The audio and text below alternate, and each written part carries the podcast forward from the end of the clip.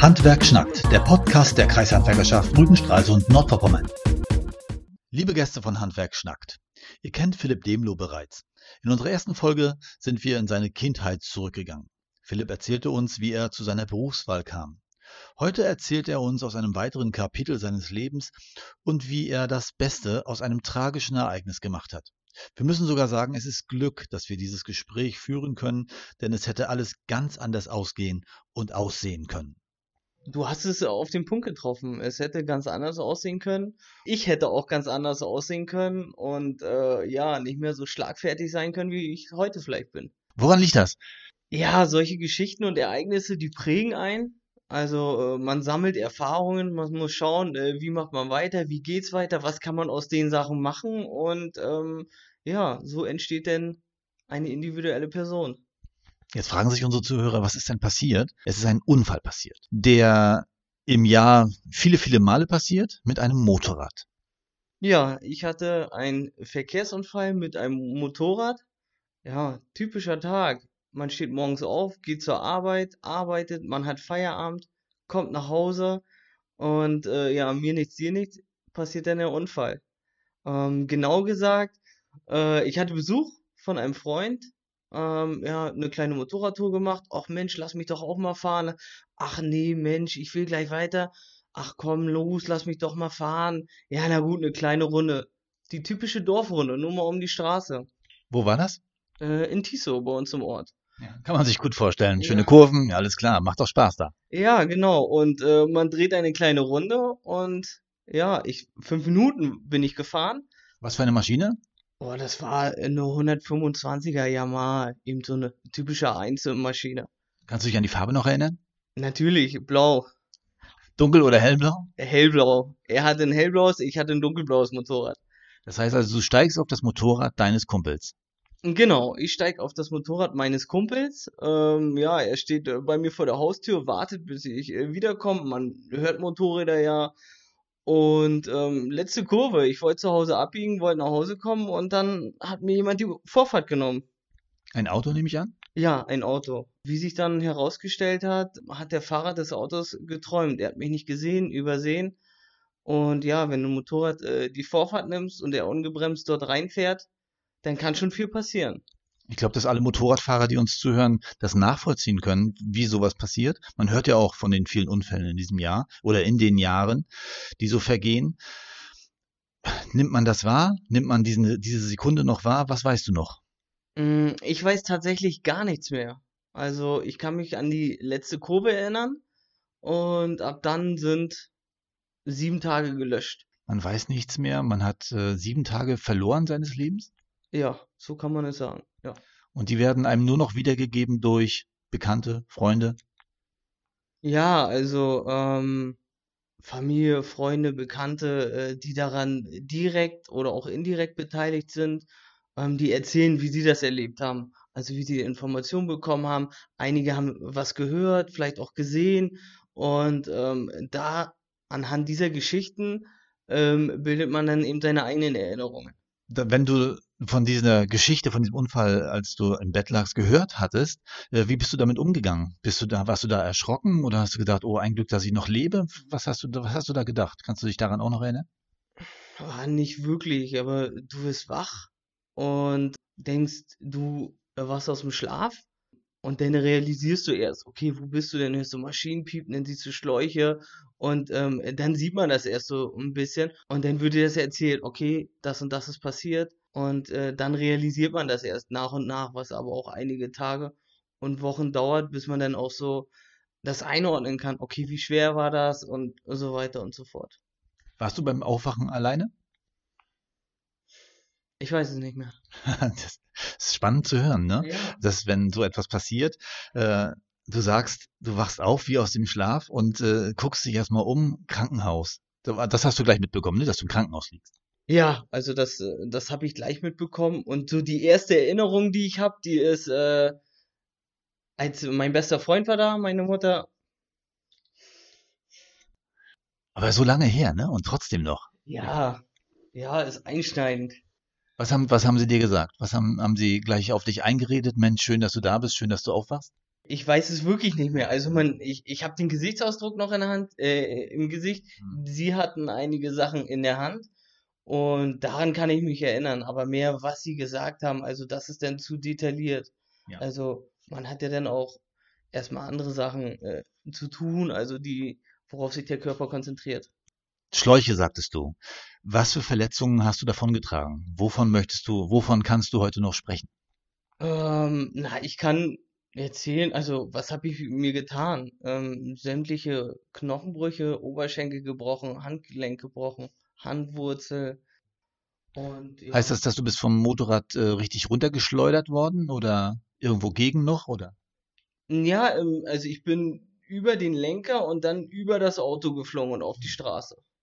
Okay, das kann man sich auch wieder vorstellen. Du hast da Protektoren, warst du gut angezogen? Nee, gar nicht. Ich hatte meine Arbeitskleidung noch an. Also ich bin ja wie gesagt gerade von der Arbeit gekommen und so die schnelle Runde. Ich hatte, ich hatte lediglich einen Helm auf.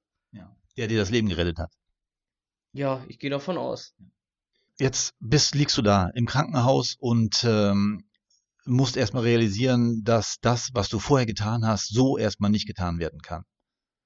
Richtig? Also das heißt, du musst dich auf einen neuen Lebensabschnitt konzentrieren. Ja, das ist richtig. Also äh, du wirst wach und äh, realisierst das und weißt, okay, es geht nicht mehr so weiter, wie es vorher war. Du musst eben ein bisschen umdenken, du musst es analysieren, du musst sehen, okay, was hast du vorher gemacht, wie hast du das vorher gemacht und ähm, anhand der Untersuchungen, Erkenntnisse und auch Befunde ähm, wirst du dann weiter entscheiden, äh, was du machen kannst und auch was du machen willst. Also du fängst quasi wie so einen neuen Lebensabschnitt an. Konntest du dich aber erinnern, was vor dem Unfall war, wie dein Leben vorher gestaltet war? Was, dass du einen Beruf, äh, dass du dabei warst, einen Beruf zu erlernen, oder hattest du da auch eher da äh, Wissenslücken? Nee, das hatte ich gar nicht. Also ich kann mich an den Tag noch sehr gut erinnern, eben nur ab dem Zeitpunkt alles, was davor war, also alle Fähigkeiten, äh, die ich mal erlernt habe, die konnte ich auch wieder. Also jetzt Bewegung, das musste man erst wieder alles lernen, aber so das Geistige, das äh, war alles unverändert. Ja. Wie lange hast du gelegen? Wann begann die Reha? Mm, Ich habe im Krankenhaus gelegen, oh, ich glaube knapp zwei Monate und dann Reha-Klinik, also so eine Intensiv-Reha-Klinik, sag ich jetzt einfach mal, war ich glaube ich auch sechs Wochen, acht Wochen und dann danach folgt nochmal Behandlung, das war aber eher ambulant, aber so richtig von zu Hause weg war ich, ich glaube drei Monate, gute drei Monate, vielleicht auch vier Monate. Haben dich äh, Leute fallen lassen? Hat man da gemerkt, wer die richtigen Freunde sind, wie die Familie zu dir hält? Wie hast du das, äh, wie war da dein Eindruck? Wie hast du das wahrgenommen im Krankenhaus auch gerade, wenn man da doch relativ alleine liegt? Mich hat, so wie ich mich jetzt erinnere, niemand fallen lassen. Alle haben eigentlich äh, ja zu mir gestanden und mich unterstützt, wo man, wo man konnte. Ich kann mich erinnern, ähm, meine Freunde, die sind trotzdem zur Berufsschule gegangen nach Greifswald, die hatten ihren Turnus ganz normal. Wenn die Zeit hatten, sind die mal vorbeigekommen. Andere Freunde aus dem Ort, die waren auch in Greifswald, sind rumgekommen. Also das hat man gemerkt. Also man hatte schon etlichen Besuch und jeder hat dann was mitgebracht. Ich kann mich noch erinnern, einen haben mir dann ein, ein Baguette mitgebracht, ein belegtes Baguette. Man freut sich auch schön was essen. Also das war schon ganz gut und ist auch wichtig. Also, War es auch gut, manchmal die Ruhe zu genießen, wenn keiner da war, dass man in sich gehen konnte und überlegen konnte, wie geht's jetzt weiter? Hast du da viel überlegt? Ja, also ich habe die Zeit genutzt, also viel überlegt, also jetzt so private Dinge, aber auch beru- berufliche Dinge. Und äh, man hat ja viel Zeit, um sich damit zu beschäftigen. Wenn dann, die, wenn dann die Familie wiederkommt oder die engen Freunde, dann kann man mit denen darüber reden, das auswerten. Und dann kann man danach wieder schauen. Also das äh, hat ganz gut funktioniert und habe ich auch definitiv gemacht. Sind bestimmte Dinge nach dieser, nach diesem Einschnitt entstanden in deinem Leben, in deinem jetzigen Leben, die ohne diesen Unfall hätten nie passieren können? Hm. Wahrscheinlich würde ich dann gar nicht hier sitzen. Ich glaube, ja, ich würde hier nicht sitzen, weil beruflich hat sich, äh, hat sich es fundamental äh, geändert. Ähm, nicht die Fachrichtung. Ich bin ja noch immer im äh, TGA-Bereich, speziell Heizung, Sanitär, Lüftung unterwegs, aber eben ähm, ich bekleide jetzt einen anderen Posten. Ich, Das heißt vielleicht sowas wie jetzt erst recht? Ja, jetzt erst recht. Ja. Also du, ja, ähm, wie sag ich das? Na, ich könnte mir vorstellen, dass bestimmt Leute gesagt haben, dass so wie es äh, früher war, wirst du das nie wieder schaffen. Oder so etwas in der Art, das, ähm, was dich vielleicht auch ein bisschen mehr runtergezogen hat, als aufgebaut hat. Gab es sowas auch? Nein, das gab's nicht. Mhm. Die Ärzte haben gesagt, ähm, dass ich wieder gesund werde, dass ich mich auch wieder bewegen kann. Ich kann meinen Job machen, ich kann meine Ausbildung machen, aber sie können mir nicht sagen, ob ich das auf Dauer mein Leben lang machen kann. Mhm. Und ja, dann kommt die Entscheidung oder auch die Frage, ziehst du das jetzt erstmal so durch, machst du, bis es gar nicht mehr geht, oder fängst du jetzt schon an, äh, was kannst du machen, was dir gefällt und dich schon in die richtige Richtung zu bringen. Und dann habe ich die Zeit genutzt, um zu recherchieren, zu telefonieren, mir die Informationen einzuholen.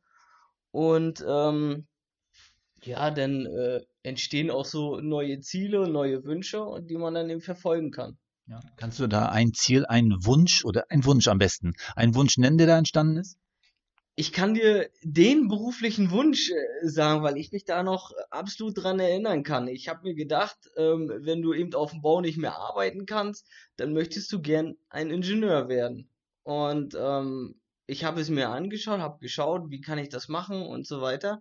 Ähm, hatte ja nur, ähm, nur Realschulabschluss für ein Hochschulstudium, brauchst du ja dann auch die Hochschulreife. Ähm, habe ich mir zu dem Zeitpunkt aber nicht zugetraut. Hm. Und ähm, dann schaut man weiter, liest man ein bisschen, man unterhält sich mit Freunden. Und Mensch, du kommst doch aus dem Handwerk. Ja, wieso machst du keinen äh, Ja. Meisterbrief? Mhm.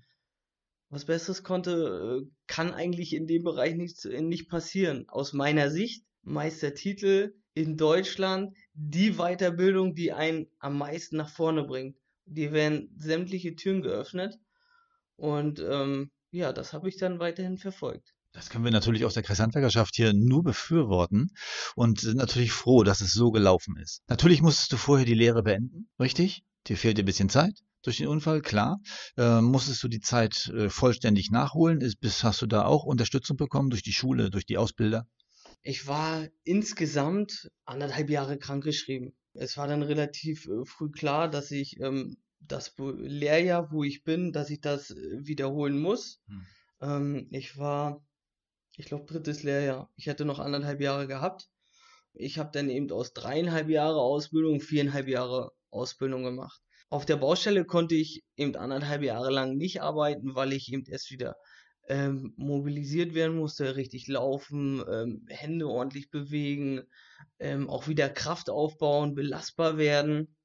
Aber geistig war ich dann eben schon in dem Zustand, dass ich weitermachen konnte. Das war eigentlich äh, sehr gut. Mein Chef, ähm, meine Krankenkasse, Rentenversicherung, Berufsschule, auch die Kreishandwerkerschaft, ähm, die haben dann alle an einem Strang gezogen und ähm, geschaut, wie sie mir das möglich machen können.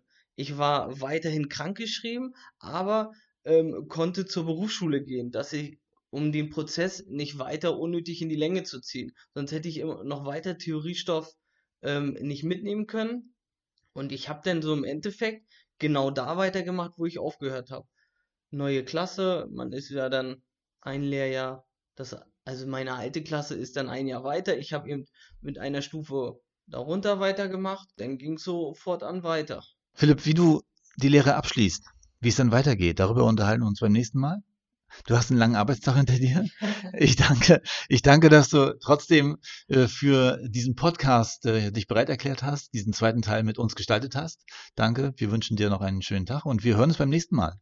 Ja, vielen Dank. Ich freue mich auf die nächste Runde und ähm, ja, Das wird, das wird dann der dritte Teil und seid gespannt, Leute. Bis dahin. Handwerk schnackt, der Podcast der Kreishandwerkerschaft Rügen, Stralsund, Nordvorpommern.